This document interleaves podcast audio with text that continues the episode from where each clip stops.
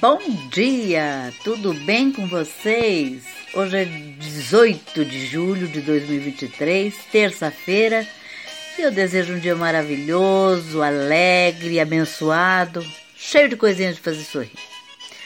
E a receita de hoje é uma pizza caseira, é uma massa mole, tá?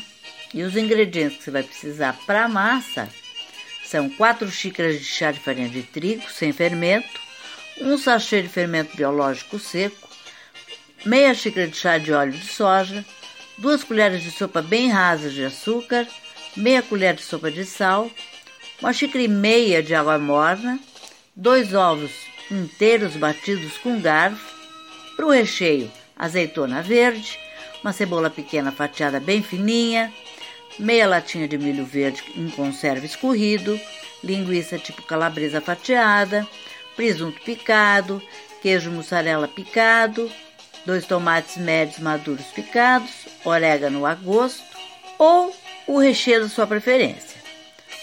O modo de preparo: junte a farinha de trigo, o fermento biológico seco, o açúcar e o sal em uma bacia e mexa bem.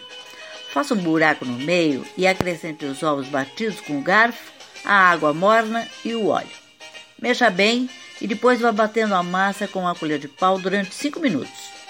Coloque a massa numa assadeira retangular, previamente untada com óleo.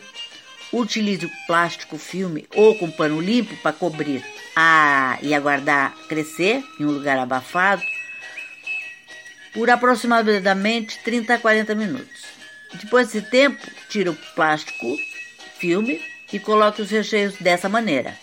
Sobre a massa, distribui presunto picado, mussarela picada, milho verde, escorrido, tomate picado, cebola fatiada, calabresa fatiada, azeitona e orégano polvilhado a gosto. Na sequência, pré-aqueça durante 15 minutos o forno a 180 graus. Asse por aproximadamente 50 minutos. Tire, espere esfriar e sirva. Evita cobrir a sua pizza com molho de tomate ou qualquer outro ingrediente úmido, pois isso pode impedir que a massa cresça, sabe? Vai ficar uma meio papado, assim, papado, papado não vai crescer.